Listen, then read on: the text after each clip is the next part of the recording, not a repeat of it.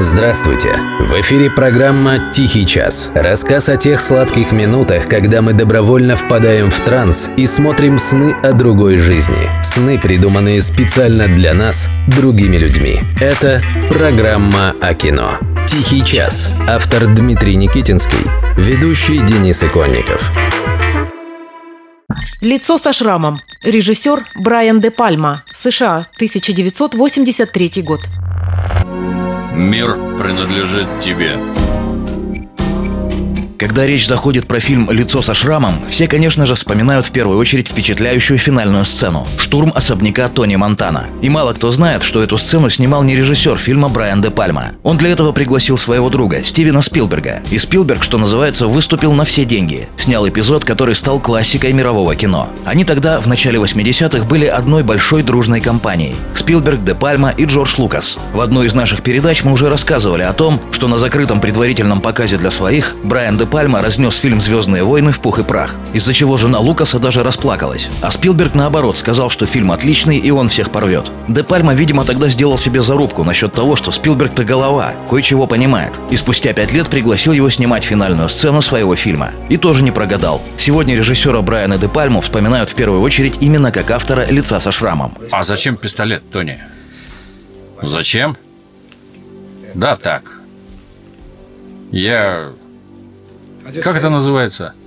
Параноик. Ну а сценарий фильма «Лицо со шрамом» написал никому тогда особо неизвестный Оливер Стоун. И если уж мы взялись перечислять всех творцов этого знаменитого фильма, нельзя не упомянуть писателя Мориса Кунса. Он под псевдонимом Armitage Trail написал в конце 1920-х годов роман «Лицо со шрамом» про итальянского отморозка по имени Тони Камонта, который захватил власть над преступным миром Чикаго. По книге сняли одноименный фильм, который вышел в 1932 году. Аль Капоне, который был прототипом главного героя, как и положено бандиту, книжек не читал, но фильм посмотрел. И ему очень не понравилось, как его в этом фильме показали. Он послал своих бойцов к сценаристу фильма Бену Хехту, чтобы узнать, какая сволочь все это сочинила. Но головорезы Капоне опоздали. Писатель Морис Кунс не дожил до выхода фильма. Он умер от сердечного приступа за два года до премьеры, в возрасте 28 лет, в Лос-Анджелесском кинотеатре под названием Paramount. Так что формально фильм Брайана де Пальмы 83 года – это ремейк картины 32 года. Но ремейк очень вольный, что называется по мотивам. Фактически из оригинального фильма взяли только имя главного героя, но сменили ему фамилию и национальность. Итальянец Тони Камонта стал кубинцем Тони Монтаной.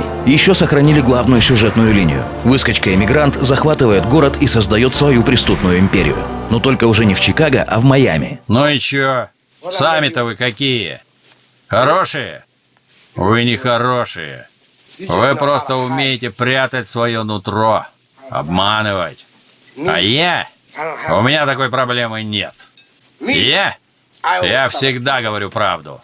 Даже когда вру. Смотреть фильм «Лицо со шрамом» сегодня – это двойное удовольствие. Одновременно смотришь классический гангстерский фильм и вспоминаешь, как в первый раз проходил игру GTA Vice City. И хотя герой знаменитой игры был как раз итальянцем, а не кубинцем, все понимали, с кого он срисован. С этого безумного кубинского выскочки-отморозка, которого блистательно сыграл Аль Пачино. Да, он безбашенный и отмороженный, но при этом предельно консервативный. Приверженец сугубо патриархальных ценностей. Человек, который не признавал ничьих авторитетов и во всем руководствовался только собственным кодексом чести. Урка, который поднялся из грязи в князи, получил все, о чем мечтал, и во всем разочаровался. Убийца с руками по локоть в крови, который растоптал жизнь всех, кого любил, и сознательно пошел на смерть, потому что считал, что женщин и детей убивать нельзя. В этом и заключается главный секрет успеха фильма «Лицо со шрамом». Это настоящая шекспировская трагедия, только рассказанная на языке подворотни. Человек, который не держит слова, это таракан.